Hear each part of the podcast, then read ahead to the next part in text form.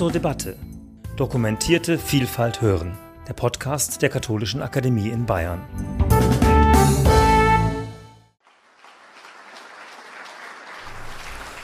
Ja, ganz herzlichen Dank für die freundliche Vorstellung und vielen Dank für die Einladung. Ich freue mich sehr, die Möglichkeit zu haben, heute hier zu Ihnen zu sprechen und die friedenspolitischen Positionen der evangelischen Kirche nach dem Zweiten Weltkrieg historisch einzuordnen.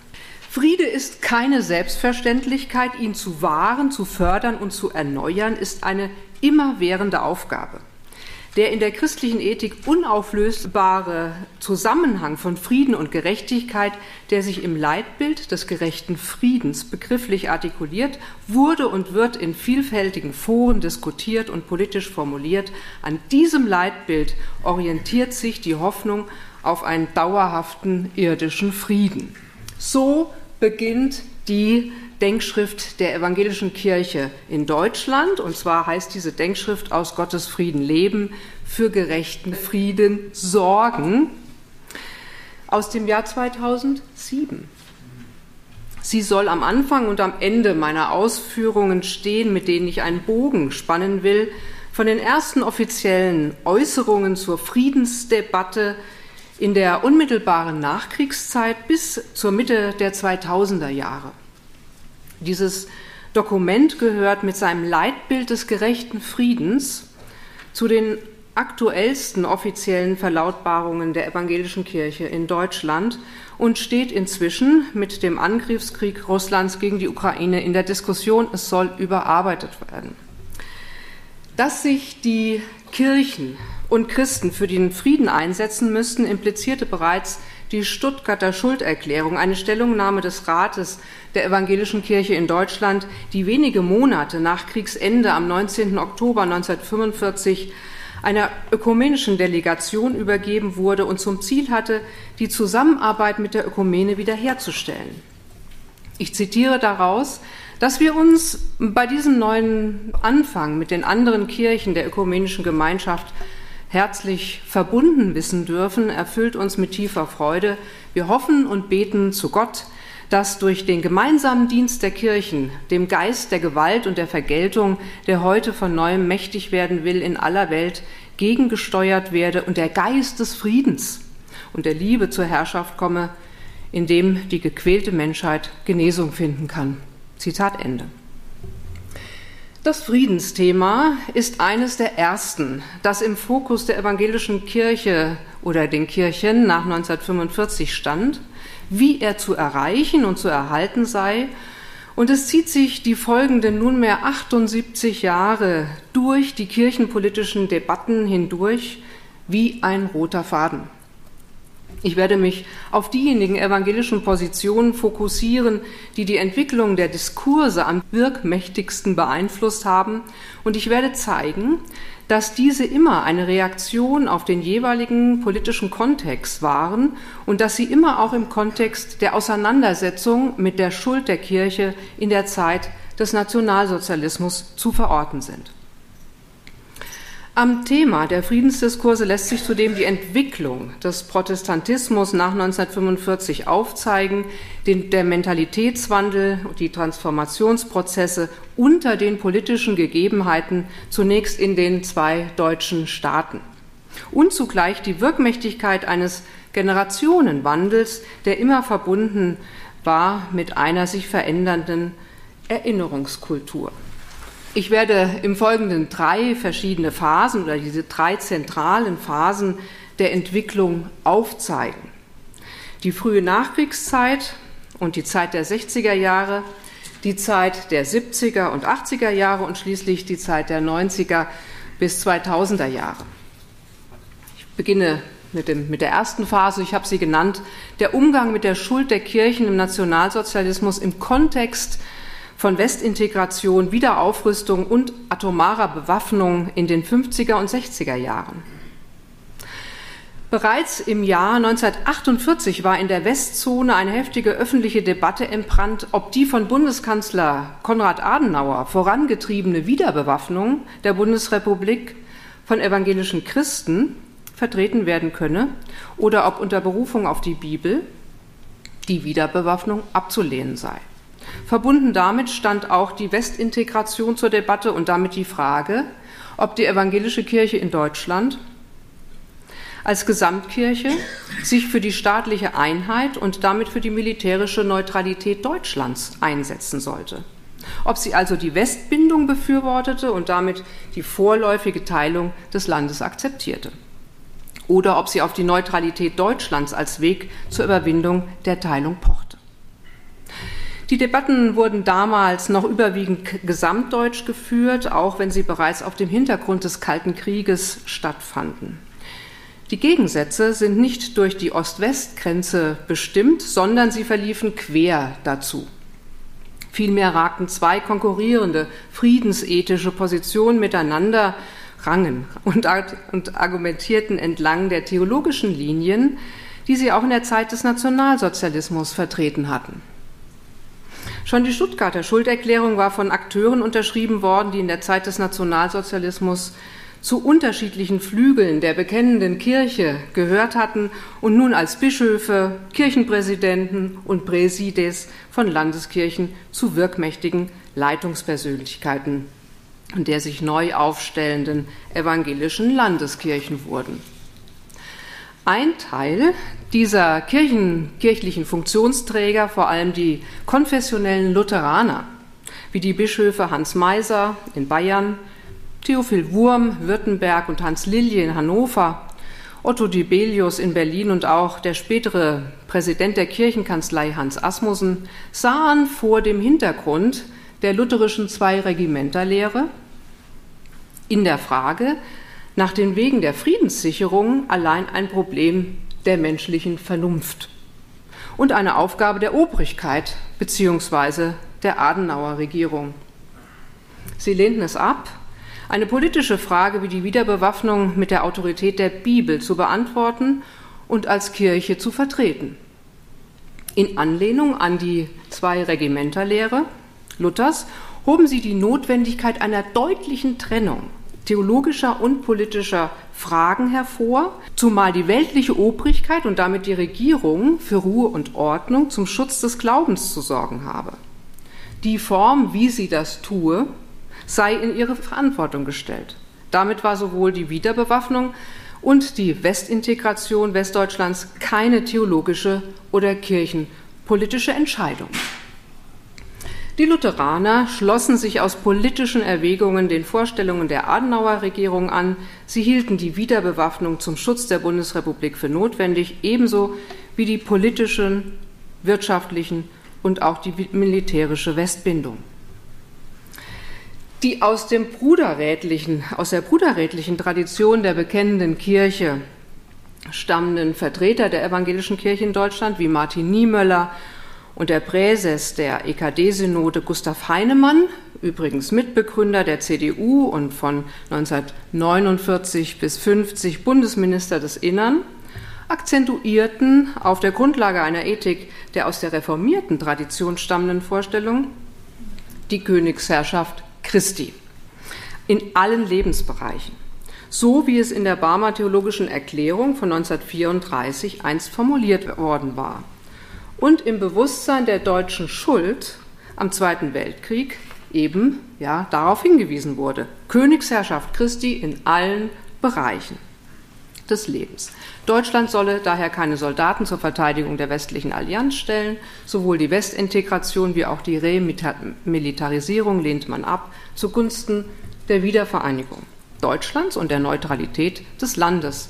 Und ich zitiere, was Niemöller in einer Predigt von 1950 gesagt hat, wir als deutsche Menschen sind von Gott in unserer Not in die Mitte gestellt. Es gilt Gott mehr zu gehorchen als den Menschen. Die Frage einer nationalen Wiedervereinigung betraf genuin die protestantische und deutsche Identität, da es um die Einheit der evangelischen Kirche in Ost- und Westdeutschland ging. Als im Juni 1950 der Koreakrieg ausbrach, wurde deutlich, welche Folgen die Teilung des Landes im Konfliktfall nach sich ziehen konnten. Die im Westen vorhandenen Waffensysteme würden im Ernstfall auch gegen die Brüder und Schwestern im Osten gerichtet werden und umgekehrt. Die Debatten führten zu einer dauerhaften Beschäftigung mit der Friedensfrage sowie das Eintreten für den Schutz der Kriegsdienstverweigerung. Eine Konsequenz, die die evangelische Kirche aus dem Zweiten Weltkrieg zog, war die Absage an die traditionelle Lehre vom gerechten Krieg. Im Rahmen der Neubesinnung wandte man sich nun der Auseinandersetzung um die Bedingungen des Friedens zu.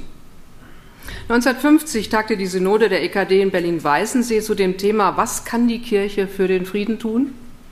Und die Resolution hielt fest, dass es der Dienst der Kirche in der Welt sei, den Frieden auszurufen. Immerhin. Ja. Der Appell der Synode an alle Deutschen lautete, Lasst euch nicht zum Werkzeug einer Propaganda machen, durch die Feindschaft zwischen den Völkern gefördert und Krieg vorbereitet wird, auch nicht zum Werkzeug irgendeiner Friedenspropaganda, die in Wirklichkeit Hass sät und den, Fried und den Krieg betreibt. Wir rufen alle Glieder unseres Volkes im Westen und im Osten zu, werdet eindringlich und unermüdlich vorstellig bei allen, die in politischer Verantwortung stehen, dass sie nicht in den Krieg willigen, dem, in dem Deutsche gegen Deutsche kämpfen.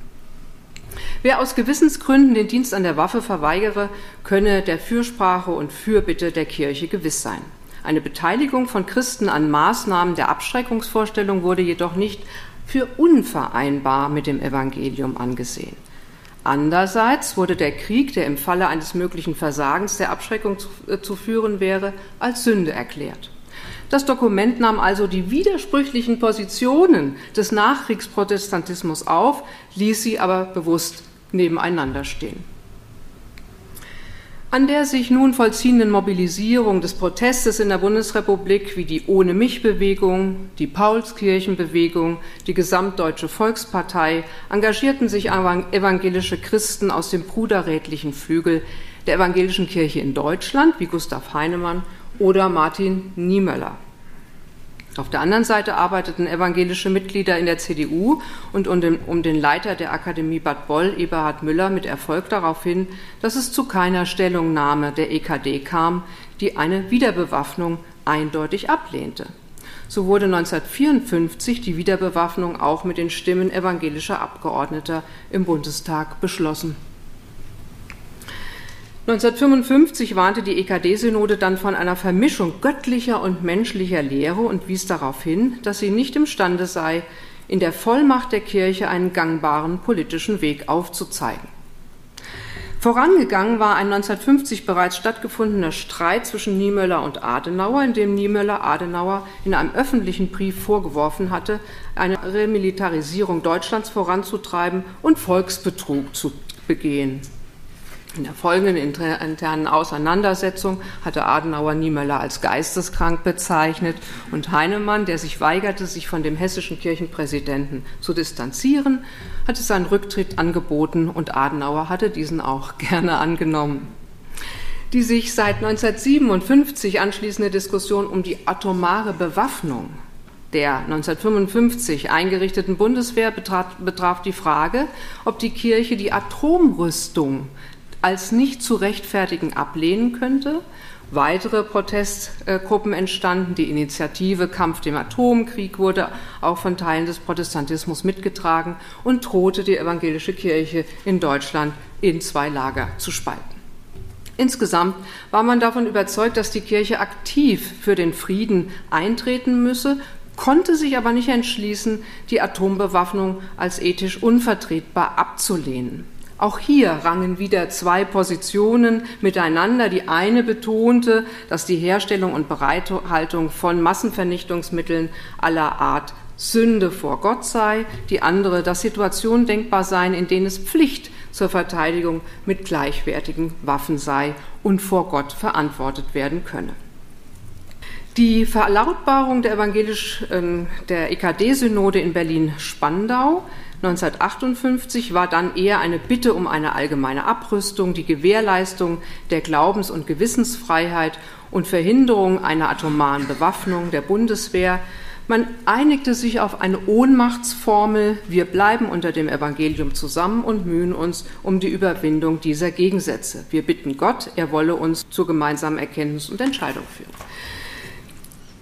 Das ist also wirklich eine Entwicklung, die bis zu Beginn der 60er Jahre einfach auch zeigt, wie spannungsreich in, äh, in Deutschland im Protestantismus die Positionen sind.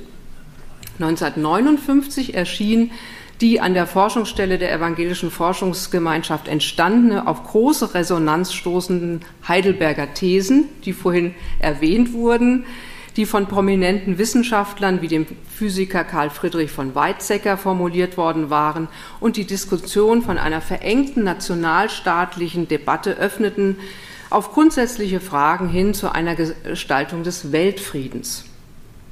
Aber die fünfte These beschrieb das Dilemma in aller Schärfe, nämlich ob die Rechtsordnung der bürgerlichen Freiheit durch Atomwaffen zu schützen sei oder ungeschützt dem Gegner preisgegeben werden solle. Umstritten war vor allem die achte These. Die Kirche muss die Beteiligung an dem Versuch, durch das Dasein von Atomwaffen einen Frieden in Freiheit zu sichern, als eine heute noch mögliche christliche Handlungsweise anerkennen.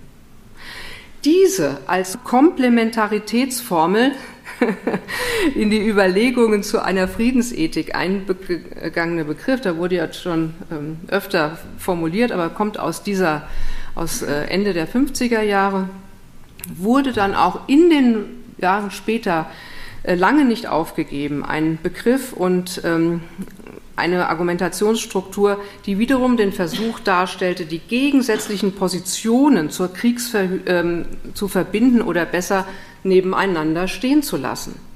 Abschreckung durch Kriegsverhütung wurde dann auch in der von der EKD-Synode eingesetzten, von dem Ausschuss für Atomfragen von 1960 benannt und die christliche Einstellung zum Wehrdienst im Nebeneinander von Wehrdienst und sozialem Ersatzdienst offengelassen. In der Folge der wachsenden Zustimmung des Bündnisses Kampf gegen Atomtod und in den 1960er Jahren die aufkommenden Ostermärsche engagierte sich eine neue junge Generation an der Debatte und an den neuen Bewegungen, die sich deutlich gegen diese atomaren Waffen einsetzten. Ein äh, wesentlicher Meilenstein in den 1960er Jahren, der Friedens- wie gesellschaftspolitisch relevant wurde und einen Umschwung in der Ostpolitik der Regierung unter Willy Brandt beförderte, war die 1965 erschienene Ostdenkschrift, die EKD-Denkschrift, die Lage der Vertriebenen und das Verhältnis des deutschen Volkes zu seinen östlichen Nachbarn. Sie versuchte, die kirchliche Bereitschaft zur Sicherung des Friedens in Beziehung zu setzen zu den aktuellen politischen Konflikten, äh, die vorhanden waren. Die ethischen, juristischen und theologischen Überlegungen zu einer Friedenssicherung zwischen den Völkern war auf die Versöhnung ausgerichtet. Die von der Kammer für öffentliche Verantwortung 1969 vorgelegte Schrift Der Friedensdienst der Christen, eine Thesenreihe zur christlichen Friedensethik in der gegenwärtigen Weltsituation, verstand sich dann als Konsenspapier, das da als Diskussionsbeitrag veröffentlicht wurde. Es war der Versuch, den Frieden als Zustand des Nichtkriegs auf den Weg zum wirklichen Frieden zu beschreiben. Eine wirkliche Veränderung ergibt sich erst in der, mit der Verschiebung in den 70er und 80er Jahren und der Entstehung, also Generationenverschiebung und der Entstehung der Friedensbewegung. Mit Beginn der 1970er Jahre trat vermehrt eine neue, eine junge Generation auf den Plan, die am Ende bzw. nach dem Krieg geboren war und sich sowohl mit der Zeit des Nationalsozialismus wie auch dem beredten Schweigen der Elterngeneration auseinandersetzte und nun mit dieser abwägenden und abwartenden Haltung der Amtskirche unzufrieden war. In Basisgruppen, Studentengemeinden, an den evangelischen Akademien, wurde heftig diskutiert. Radikal-pazifistische Protestgruppen lehnten bereits den Besitz von militärischem Material als Sicherheitskonzept an. Es waren ökumenisch gesinnte Christinnen und Christen, die sich das in Nairobi beschlossene Antimilitarismusprogramm des Ökumenischen Rates der Kirchen zu eigen machten. Der Friede Gottes sollte nicht nur auf die persönliche Frömmigkeit des, äh, reduziert werden, sondern wurde für den weltlichen Bereich eingefordert. Daraus ergab sich der Leitspruch, unter der die erste an niederländischem Vorbild orientierte bundesdeutsche Friedenswoche im November 1980 an 350 Orten in der Bundesrepublik und Westberlin stattfand. Frieden schaffen ohne Waffen. Der NATO-Doppelbeschluss vom Dezember 1997 beförderte eine rasche Entwicklung der Friedensbewegung in der Bundesrepublik. Unterschiedliche Initiativen formierten sich gegen die Stationierung atomarer Mittelstreckenraketen. Die sowjetische Intervention in Afghanistan und die Iran-Krise verschärften die Ost-West-Spannungen. Christliche Friedensgruppen forderten daraufhin vehement das Eintreten der Kirchen für den Frieden, wobei pazifistische Strömungen an Gewicht gewannen. Aktion Friedens, Sühnezeichen Friedensdienste, die Aktionsgemeinschaft Dienste für den Frieden oder die 120 Studentengemeinden sind hier zu nennen. Auch der 19. Hamburger Evangelische Kirchentag im Juni 81 stand ganz im Zeichen der neuen Friedensthematik. Im selben Jahr brachte die Kammer für öffentliche Verantwortung unter Leitung des Münchner systematischen Theologen Trutz Renthoff die erste genuine Friedensdenkschrift der EKD heraus mit dem Titel Frieden wahren, fördern und erneuern 1981. Eine Denkschrift, die Denkschrift enthielt die Forderung nach einer interna internationalen politischen Friedensordnung, verabschiedete sich jedoch nicht von dem Widerspruch der Komplementaritätsformel. Sie sah sich damit noch immer in einer Art Interimsethik verhaftet, konkrete politische umsetzbare Konzepte erhielt sie, enthielt sie nicht. Das Moderamen des Reformierten Bundes im Juni 82 wies dagegen alle theologischen und kirchen, kirchlichen Vermittlungsversuche ab. Aus dem Bekenntnis zu Christus ergebe sich die Verwerfung sämtlicher nuklearer Waffensysteme. Es handelte sich also bei der Friedensfrage nicht um eine Ermessensfrage, sondern um eine Bekenntnisfrage, die den Status Confessionis betraf. Also, ähm, ja, weil die Stellung zu, der, zu den Massenvernichtungsmitteln um ein Bekenntnis oder Verleugnung des Evangeliums geht. Daraufhin mahnte der Rat der EKD mit seinem Wort zur Friedensdiskussion im Herbst 83 die Orientierung an der Verfassung an in der gegenwärtigen Situation, in der atomare wie konventionelle Bewaffnungen die internationalen Konflikte bestimmt, führt die Berufung auf das Bekenntnis nicht aus der Strittigkeit der Weg heraus, auch auf den, denen Frieden und bestimmte, auf bestimmte Weise gewahrt und gefördert werden kann. In der DDR ja, bedeutete der NATO-Doppelbeschluss wie auch die in Polen entstehende Solidarność-Bewegung einen weiteren Impuls, die in den 1970er Jahren durch vorangebrachte Friedensdiskussion zu erneuern. Im November 1980 fand die erste Friedensdekade in der DDR statt unter dem Motto Frieden schaffen ohne Waffen, Schwerter zu Pflugscharen. Und da haben sie auch die gemeinsamen Bittgottesdienste mit den EKD-Gruppen. Anlässlich des 40. Jahrestages des Zweiten Weltkriegs 85 veröffentlichte der Rat der EKD äh, ein gemeinsames Wort zum Frieden. Es wurde konstatiert, dass man in den zurückliegenden vier Jahrzehnten Fehleinschätzungen erlegen sei, die in mancher Ansicht, Hinsicht eine Wiederholung des Stuttgarter Schuldbekenntnisses von 1904 45 nahelegten. Man sprach sich gegen das System der nuklearen Abschreckung aus, forderte eine europäische Friedensordnung und das Eintreten für ein menschenwürdiges Leben in den Ländern der dritten Welt. Ich komme zum dritten Teil 1990 bis 2000, zum letzten Teil und ähm, die Entwicklung, die da nochmal stattfinden. Die sogenannte Wende 1989 und die 90er Jahre, das Ende des Kalten Krieges, die Überwindung der europäischen Teilung und die Vereinigung der beiden deutschen Staaten brachte nicht den erhofften globalen Frieden, sondern zunehmend gewaltsame Auseinandersetzungen auf dem Balkan, der Zerfall von Staaten in verschiedenen Regionen Afrikas und Asiens sowie das Hervortreten von Warlords und Bürgerkriegsparteien. Ähm, nach dem 11. September 2001 mehrten sich dann in der kirchlichen und gesellschaftlichen Öffentlichkeit die Stimmen, die von der EKD einen neuen grundlegenden Beitrag zur friedensethischen und friedenspolitischen Orientierung forderte. Dieser erfolgte durch die Kammer für öffentliche Verantwortung unter Vorsitz des Heidelberger Systematikers Prof. Dr. Wilfried Herle und erschien 2007. Abweichend von den Heidelberger Thesen des Jahres 1959 wurde nun die Auffassung vertreten, die Drohung mit dem Einsatz nuklearer Waffen sei in der Gegenwart friedensethisch nicht mehr zu rechtfertigen. Aber über die friedenspolitischen Forderungen aus dieser Aussage konnte die Kammer für öffentliche Verantwortung keine letzte Übereinstimmung erzielen. Wer den Frieden will, muss den Frieden vorbereiten. So steht es in dieser Denkschrift drin von 2007. Ich weiß nicht, Sie werden wahrscheinlich morgen da auch noch mal genauer drauf eingehen.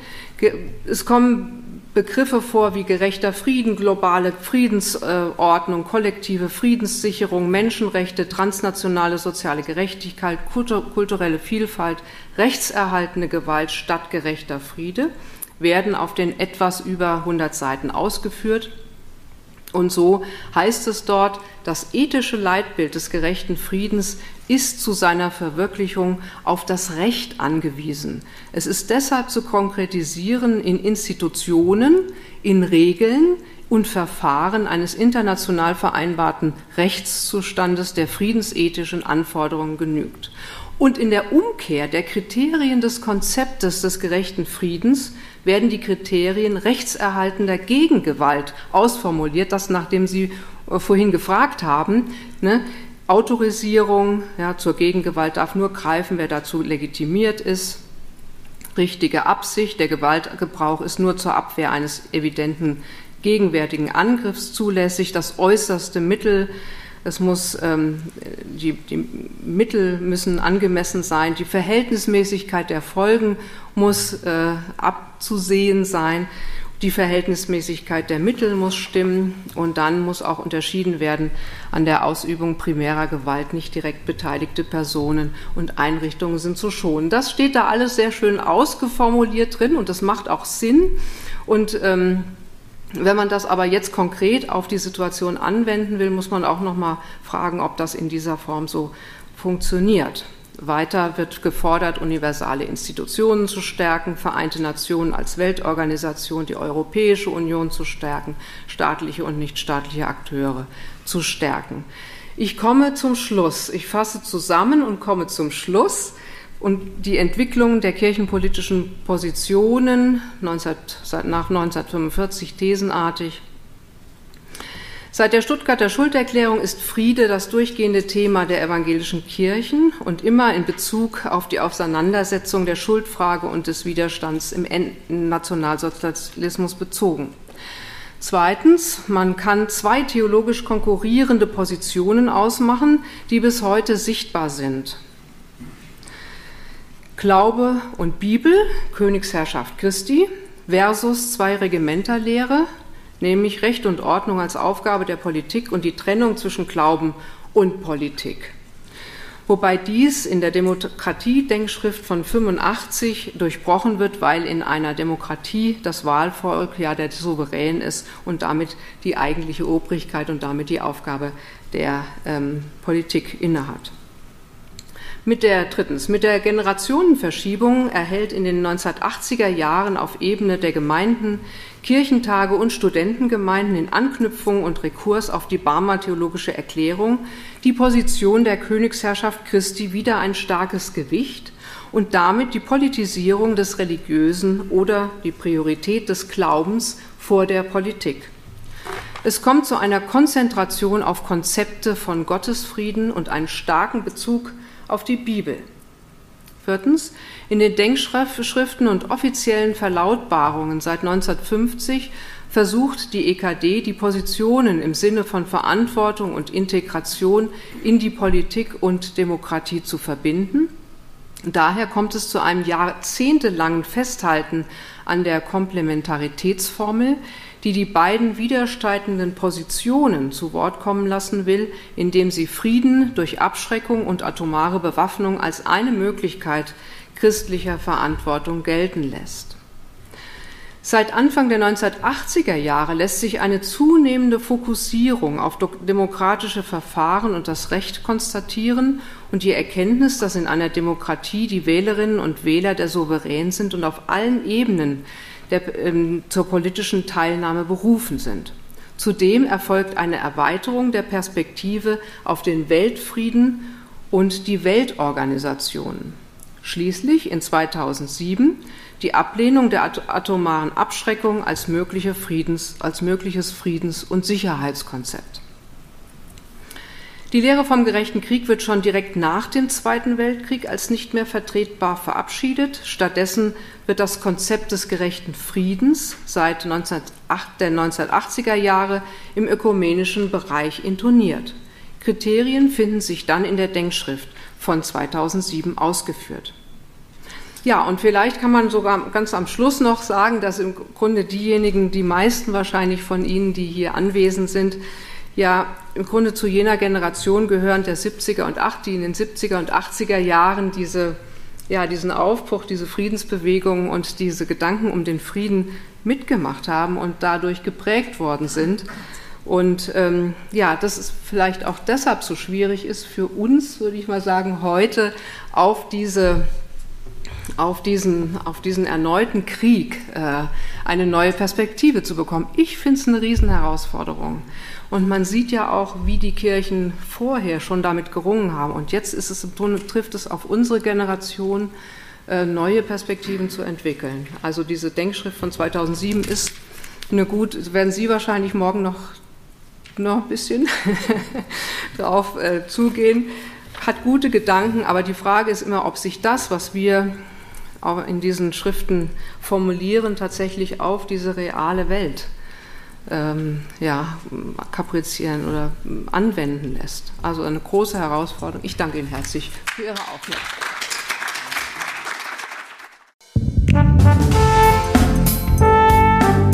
Sie hörten zur Debatte Dokumentierte Vielfalt hören, der Podcast der Katholischen Akademie in Bayern.